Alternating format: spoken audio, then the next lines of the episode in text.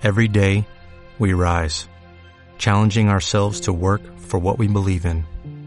At U.S. Border Patrol, protecting our borders is more than a job, it's a calling. Agents answer the call, working together to keep our country and communities safe. If you're ready for a new mission, join U.S. Border Patrol and go beyond. Learn more at cbp.gov/careers.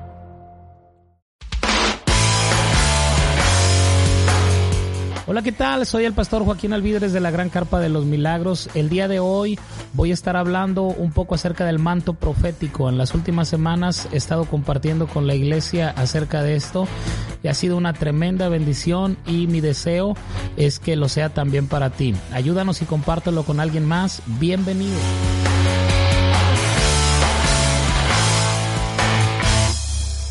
Hola, ¿qué tal? ¿Cómo están? Qué gusto saludarles en un nuevo podcast de la serie El Manto Profético. Espero que lo estén disfrutando tanto como yo lo disfruto al, al podérselos enseñar. Hemos avanzado ya eh, varios eh, puntos eh, acerca de lo que es el manto profético y espero que esté añadiendo a tu vida algo de, de conocimiento y que, que podamos darle la importancia de vida a, a esta eh, herramienta, este ministerio que Dios le ha entregado a la iglesia y que es muy poco usada, sobre todo hoy en día. Eh, la religión antigua eh, le tenía miedo al manto profético y, y, causó mucho daño, pero la religión moderna la ha exterminado por completo de la iglesia y creo que ambas cosas son un error creo que la iglesia debe aprender a, a moverse en el, en el ambiente profético porque eh, Dios lo estableció en, en, en su palabra. Y, y, no olvido lo que el apóstol Pablo declara en Corintios 14 donde dice eh, sigan el amor y procuren los dones espirituales pero sobre todo que profeticen hay una, un énfasis en, en el apóstol Pablo eh, para la, la, palabra profética y pues ya hemos avanzado muchos puntos y, y, les agradezco que estén, que estén conmigo una vez más en este nuevo eh, eh, podcast. Vamos a hablar, vamos a avanzar un poco más. Hoy no pretendo abarcar muchos puntos, eh, ya les di una, una base muy sólida, creo que avanzamos ya 20 puntos, algo así, son cuatro podcasts anteriores, pero hoy quiero eh, llegar a un, a, una, a un asunto que a lo mejor nos va a llevar eh, tal vez no solo un podcast, sino más de, de uno, de un asunto que, que tiene que ver con el manto profético. Pero quiero como una introducción a lo que voy a enseñar hoy es, muchos piensan que el 100% de la función de un profeta es profetizar. Y profetizar solo es una de las muchas funciones que un profeta tiene. En la Biblia eh, encontramos varios profetas como ministerio, como manto profético, y los más conocidos eh, eh, aparecen en el Antiguo Testamento como lo son Elías, Eliseo. Si tú analizas la vida de ellos, sobre todo la vida de Eliseo, que para mí es más impactante que la de Elías, pero Elías es el símbolo de la palabra profética. Pero eh, si tú analizas a ambos personajes en la Biblia, te vas a dar cuenta que no siempre estaban profetizando. Lo que profetizaban era muy fuerte, tenía mucho peso, pero había otras funciones que ellos desarrollaban. No solo eh, eh, profetizaban, sino hacían otro, otro tipo de, de cosas. Eran líderes muy fuertes, muy fuertes. A veces los profetas no son no son unos líderes muy eh, amables o muy sutiles, sino son más recios, más determinados, dicen las cosas con una claridad. Sin embargo, eh, eso no los, no los eh, exenta de ser buenos líderes. Creo que eh, Elías fue un, un, líder muy, muy, muy seco, muy tajante, pero Eliseo fue un extraordinario líder porque cuando Elías se va, deja a uno a cargo, a su sucesor que es Eliseo, él solo tenía un seguidor, Elías, pero Eliseo inmediatamente funda la escuela de profetas y, llega a tener hasta 100 personas eh, en, su, en su escuela, en su equipo, eh, muchos de los profetas menores que escribieron libros en el Antiguo Testamento eran de esa escuela. Eh, entonces, si, si tú te das cuenta en el pasaje aquel de la viuda del aceite, donde, donde va y le dice al, al profeta Eliseo, eh, tú sabes que, que mi esposo era temeroso de Dios, era servidor tuyo, eh, se refiere a, a su esposo, era uno de los profetas que eran parte de esa escuela de profetas de Eliseo. Es decir, Eliseo tenía un, un montón de, de seguidores, de, de, de alumnos que estaban aprendiendo de él. Entonces, a lo que voy es que no es que un profeta no pueda ser líder, eh, lo puede hacer, simplemente tiene que, que eh, que aprender a ser un buen líder, como hoy lo escribí en mi, en mi Facebook, una de las cualidades más grandes de un líder no es lo que habla, sino lo que escucha. A veces pensamos que la gente te va a seguir por la manera en la que tú te expresas, pero eh, creo que hay una cualidad más importante que esa, que lo es, es importante, pero hay una que es más importante, la gente te va a seguir por cuánto eres capaz de escucharlos. Y Eliseo sabía escuchar a su gente. Segunda de Reyes 6, 1 y 2 nos muestra cómo los hijos de los profetas se acercaron con Eliseo y le dijeron, el lugar en el que moramos contigo ya nos es estrecho, ¿por qué no nos vamos al Jordán, cortamos madera y hacemos una casa donde vivamos nosotros y tú con, más, con más espacio? Y Eliseo le dijo, andad, vayan y, y háganlo. Es decir, él sabía escuchar a la gente aun cuando la gente le estaba haciendo ver algo que él nunca había visto. Ok, eh, lo, que trato de mencionar en esta pequeña introducción es que eh, el, el, manto profético no solo se trata de profetizar, como ya lo he mencionado, el manto profético tiene muchas funciones, el ministerio profético tiene muchas funciones dentro de la iglesia. Eh, entonces, hoy quiero hablarte de una de ellas que me parece que es una de las más impresionantes, más poderosas eh, y este es el siguiente punto, eh, que tal vez debe, debe ser el 21, si, si mal no recuerdo, si, si me estoy equivocando, pues ahí perdónamela, pero el, el siguiente punto sería el manto profético te unge. Cuando el manto profético se manifiesta en la iglesia, la unción de Dios comienza a descender. Eh, hay una de las funciones que Dios le dio a los profetas es la capacidad de ungir a personas, de consagrarlas, de separarlas para cierto trabajo específico. Ahorita te hablo un poquito más acerca de qué es la unción, porque tenemos algunos malos y mala información o, o malas conclusiones acerca de lo que de lo que es la unción y, y quiero yo eh, ubicar un poquito bíblicamente qué es la unción para que entiendas que cuando el manto profético se manifiesta, Dios está soltando unción del cielo para habilitarte para hacer cosas que tú no sabías que podías hacer.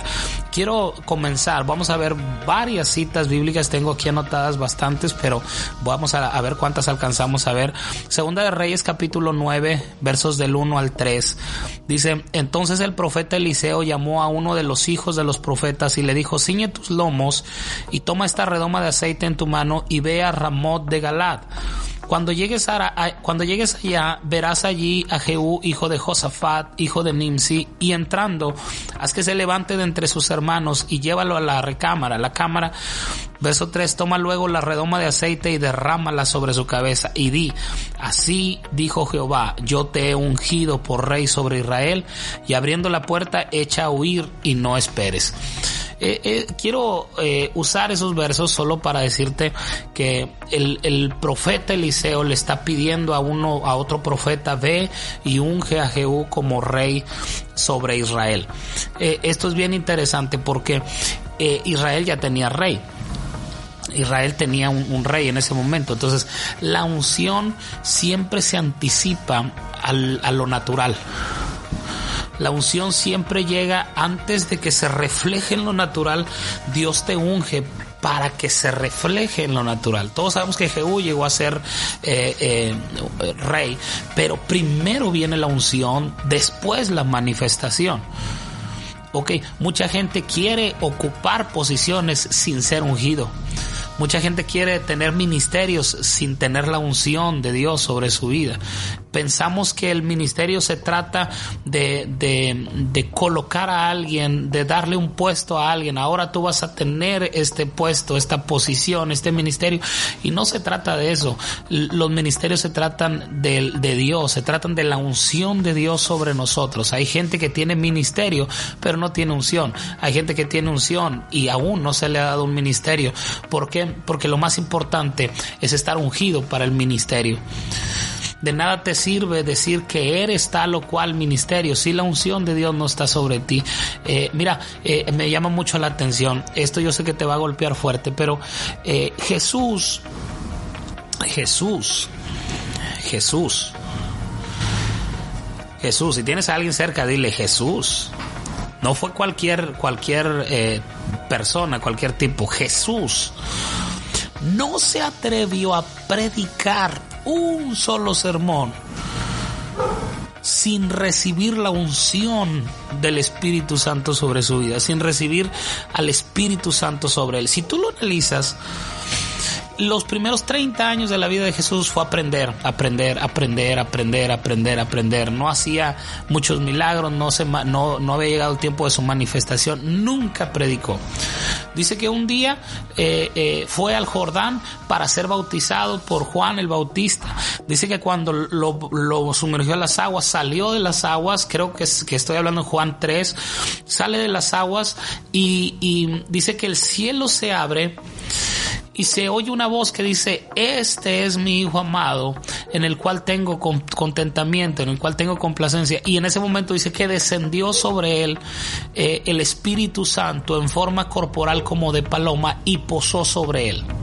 Después de que el Espíritu Santo posa sobre él, va al desierto dice, y fue llevado por el Espíritu al desierto para ser tentado por el diablo. Después de 40 días de ayuno y haber estado eh, eh, ahí al día 40, cuando ya tuvo hambre, viene Satanás y lo tienta, él no cae, él vence, sale vencedor de ahí y de ahí se va a la sinagoga como era su costumbre, y llega a la sinagoga y le piden que lea, y él lee y encuentra el versículo de, de Isaías 60, donde, donde, Isaías 61, perdón, donde dice, el Espíritu del Señor está sobre mí, por cuanto me ha ungido para dar buenas nuevas a los pobres, para sanar a los quebrantados, y empieza a, soltar una palabra, y en ese momento se sentó en la silla que le correspondía al Mesías. Él, se encontró en la Biblia y se sienta en la silla. En las sinagogas había dos sillas, una para el rabí y otra para el Mesías. La del Mesías siempre estaba vacía. Ese día Jesús dice,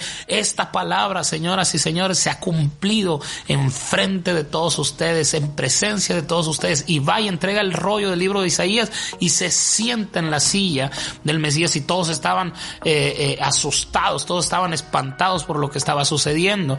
Pero Jesús se encuentra en la Biblia, encuentra que fue ungido y luego dice, y saliendo de ahí iba y predicaba a todas las aldeas por donde iba, sanando a todos los enfermos y predicando acerca del reino de Dios. Eso es impresionante. Jesús nunca predicó sin el Espíritu Santo, nunca predicó sin la unción del Espíritu. Hoy, hoy, hoy cualquiera predica, hoy cualquiera se atreve. Yo, yo me impresiona mucho eso. ¿Cómo te atreves a predicar sin el Espíritu Santo? ¿Cómo te atreves a predicar y decir que el Espíritu Santo ya no se mueve, que el Espíritu Santo ya no está activo hoy? Ah, Jesús no lo hizo sin el Espíritu Santo. ¿Qué te da derecho a ti y a mí de hacerlo sin el Espíritu Santo? Pero cuando la unción del Espíritu está sobre ti, entonces todo cambia. Todo cambia. Jehú estaba ahí sentado tomando café con sus amigos y después de eso se va y, mata a Jezabel.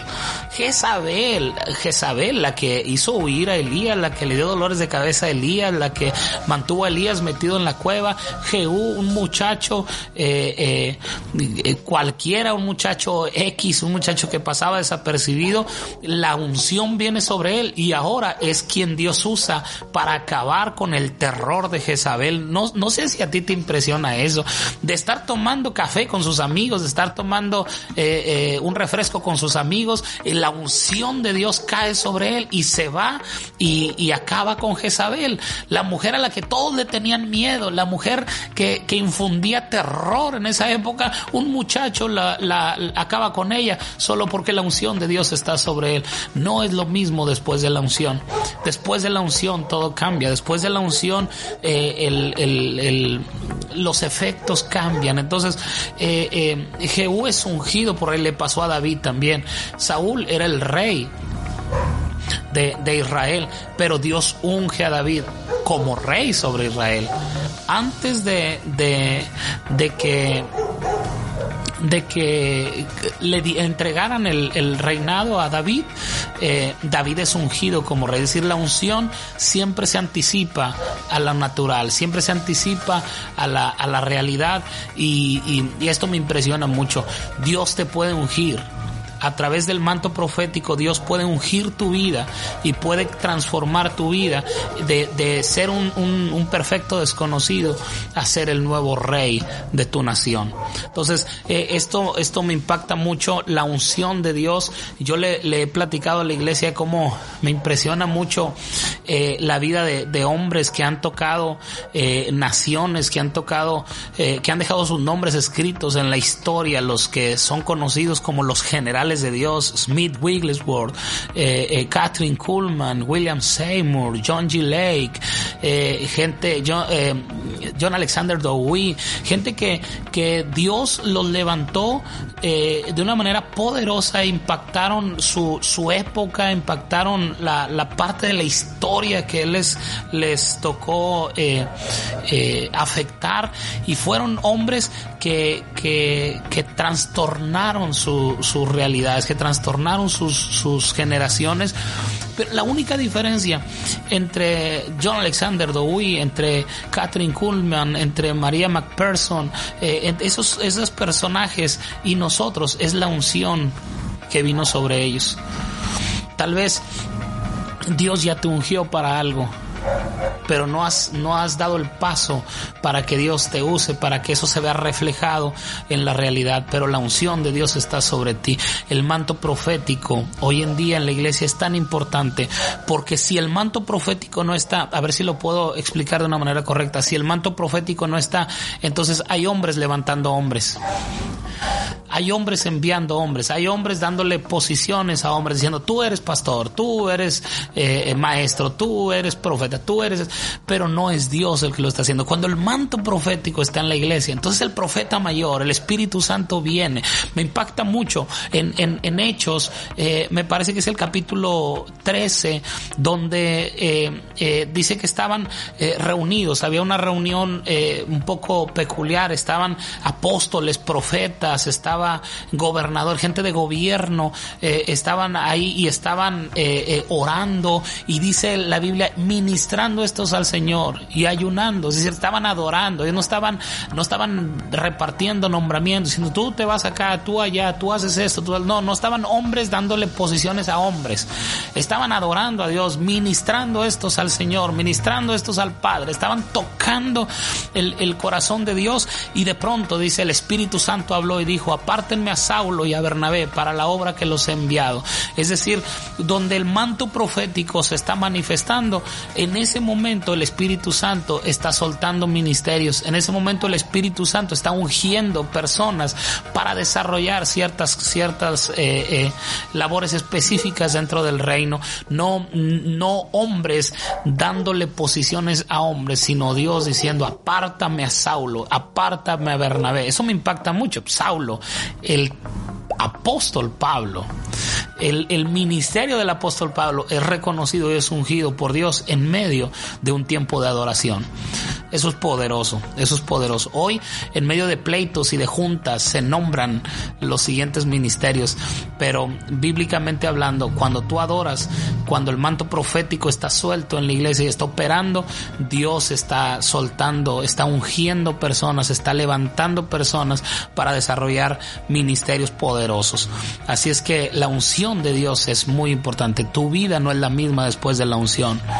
Smith Wigglesworth era un plomero normal, cotidiano, una persona que, que, ni siquiera quería ir a la iglesia, no quería acompañar a su esposa a la iglesia. Un día en la sala de su casa llega la, presencia de Dios y lo unge y ese día sale y predica el, el, primer sermón de su vida y la presencia de Dios cae en ese lugar y ese hombre cargó un, un avivamiento, un mover del espíritu en su época poderosísimo, que es una persona a la que él, él llegaba a las casas, cuando alguien se moría le decían, eh, Smith, a la, vaya a la casa, mi mamá ha muerto. Y cuando él llegaba y ponía un pie dentro de la casa, ¡pum! La señora, la señora resucitaba, los muertos resucitaban sin ni siquiera orar por ellos. Cuando sentían la presencia de Smith Wigglesworth cerca, esos, eh, la vida regresaba a las personas. Eso es impresionante, eso no lo puedes producir con nada, es la unción del Espíritu es la unción. Mira, Salmos 89, 20, quiero que vayas conmigo allá. Eh, eh, son algunos versos que hablan acerca de la unción. A mí me apasiona hablar de todo esto, por eso me, me, me prendo, ¿verdad? Cuando empiezo a hablar de este tipo de cosas. Salmo 89, 20 dice, allá David mi siervo, lo ungí con mi santa unción. Dios puede ungirte esta mañana, este día, esta, en el momento que estás escuchando este, este mensaje a través de este podcast. La presencia de Dios puede venir sobre ti, la unción de Dios puede venir sobre ti. Tú no necesitas un nombramiento, tú no, lo que necesitas es la unción de Dios. Si tú estás ungido, ¿para qué quieres el nombramiento? La unción de Dios te habilita. La unción de Dios fue lo que llevó a David a ser rey. No, no el ser rey atrajo la unción. Muchos dicen, soy pastor, ahora úngeme. Soy esto, ahora úngeme. No, no, mi hermano. La unción te lleva al ministerio. El ministerio no, jamás, nunca te va a llevar a la unción pero la unción te lleva al ministerio y vas a hacer un ministerio diferente, un ministerio que marque eh, a, su generación, que marque su historia, que marque eh, a, las, las generaciones. Mira, hay otro verso bien, bien poderoso, eh, primera de Juan 2.20. Primera de Juan 2.20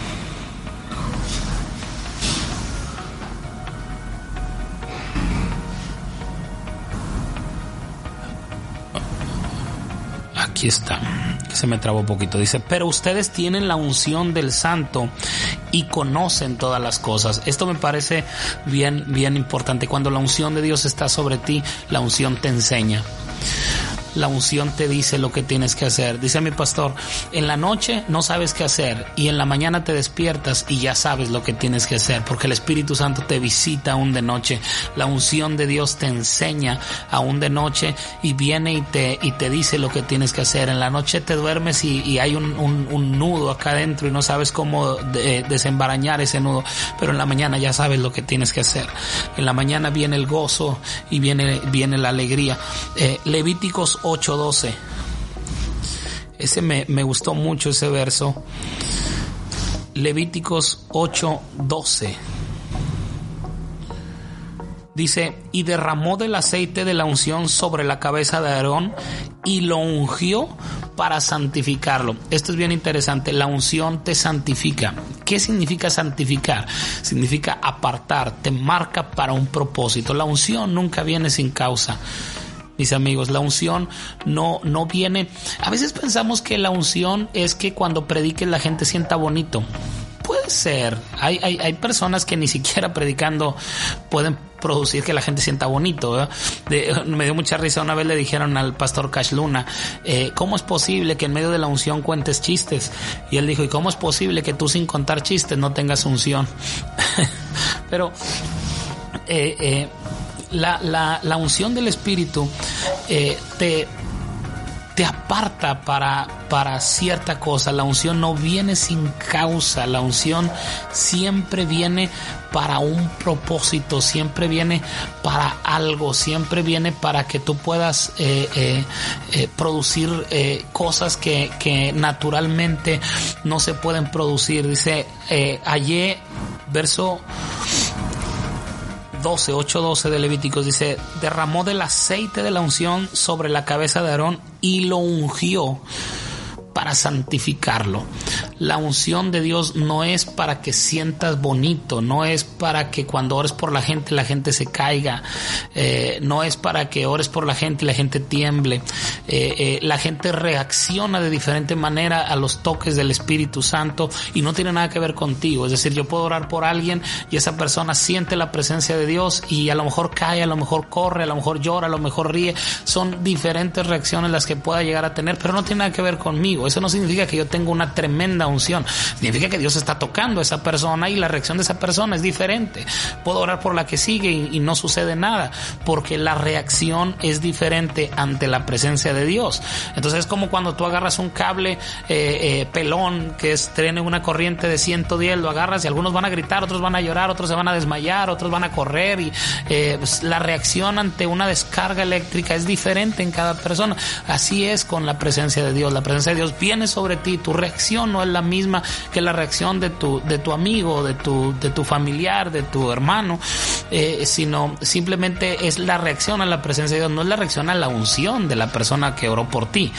Me estoy explicando, es la reacción ante el toque de Dios sobre esa persona. Pero eso no significa tener unción. Yo he visto gente que no tiene unción y cuando ora por la gente, la gente se cae. No es la unción eh, eso. La unción te habilita para algo, para hacer una labor específica. Por eso Jesús dijo, el Espíritu del Señor está sobre mí, por cuanto me ungió Dios para, y comienza a decir, me ungió para esto. La unción siempre es para algo. La unción no es para ti, la unción es para hacer algo que va a beneficiar a otras personas. La unción no me beneficia a mí, la unción beneficia a otros. Entonces, cuando la unción de Dios se manifiesta en tu vida, prepárate, Dios te va a enviar algo. Dios ungió a David para ser rey. Dios ungió a Jehú para ser rey. Dios ungió a Eliseo para ser profeta. Dios unge a las personas para hacer algo. A Jesús dice, me ungió para anunciar, para dar buenas nuevas a los pobres, para vender a los quebrantados, para declarar apertura de la cárcel, para, para sanar a los, a los abatidos, a los quebrantados, para anunciar el, el año agradable de nuestro Señor. Es decir, la unción siempre te habilita para hacer algo. No es para que tú sientas bonito ni para que seas famoso, es para algo. Ahora, al final de cuentas, la unción trae beneficios a tu vida, pero cuando descubres los beneficios, resulta que todas las responsabilidades que conllevan a la unción mm, mm, eh, producen que no disfrutes tanto los beneficios, sino que cargues con las responsabilidades de esa, de esa unción. Pero la unción te santifica, la unción te aparta para hacer algo. Eh, primera de Juan 2.27 es un verso eh, bien, bien poderoso. Primera de Juan 2.27. Espero que estés aprendiendo algo bueno el día de hoy.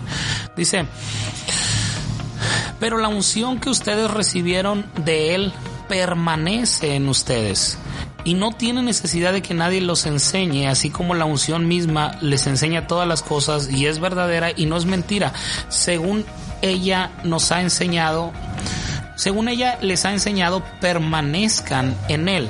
Está hablando acerca de las personas que les enseñan cosas de, eh, equivocadas. El verso 26 dice, les escribo esto sobre los que los engañan. Dice, pero la unción que ustedes recibieron de él permanece en ustedes. Esto es algo bien, bien interesante. La unción de Dios no es débil la unción de Dios es fuerte, la unción de Dios permanece, la unción de Dios eh, eh, está sobre ti. Eh, hay gente que ha tenido, durante años le ha huido al ministerio, pero eso no significa que la unción se fue de él. Si Dios te ungió, esa unción permanece, la unción es fuerte, es agresiva, es, es, está sobre ti esa unción. Así es que si tú me estás escuchando y tienes años huyendo del, del, llamado de Dios a tu vida, no te preocupes, sigue huyendo todo lo que puedas la unción de Dios sigue estando sobre ti, la unción que vino sobre ti está ahí y, y, te va a perseguir porque va a permanecer en ti y no va a permitir que seas engañado por otras cosas, sino va a permanecer, no se va a ir porque la unción que Dios da permanece en el corazón. Eh, hay muchas cosas. Voy a dedicar el otro, el próximo podcast a seguir hablando acerca de la unción porque creo que hay muchas más cosas y esto está muy bueno. Espero que a ti te parezca bueno, así como a mí. Eh, el tiempo ya se me está, se me está yendo, pero quiero agradecer a todos por, por estar siguiendo nuestros podcasts. Quiero que, si tienes oportunidad, eh, me agregues a las redes sociales, entres a la página de Pastor Joaquín Alvidres y le des seguir o a la página La Gran Carpa de los Milagros y hagas lo mismo para que te enteres de todo lo que estamos haciendo. Mi Facebook personal es Joaquín Alvidres Guerrero, solo me quedan muy pocos eh, eh, espacios para llegar a los 5000 eh, contactos, ya creo que son 30 nada más los que me quedan, pero eh, si me puedes agregar, agrégame y ahí estamos siempre poniendo todo lo que estamos haciendo aquí en la Gran Carpa de los Milagros y en Instagram también como Pastor Joaquín Alvidres. Ayúdame a, compartir con otros eh, estos podcasts y, poder llegar a mucha gente. Eh, les agradezco a todos por su tiempo y los espero en la siguiente emisión del Manto Profético. Dios les bendiga. Bendiciones.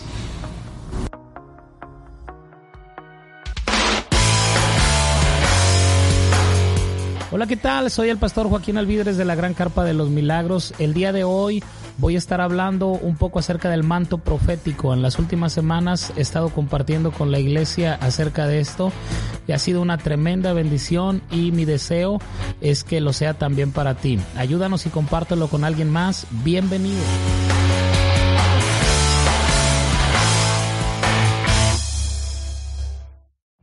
Every day we rise challenging ourselves to work for what we believe in. At U.S. Border Patrol, protecting our borders is more than a job, it's a calling. Agents answer the call, working together to keep our country and communities safe. If you're ready for a new mission, join U.S. Border Patrol and go beyond. Learn more at cbp.gov/careers.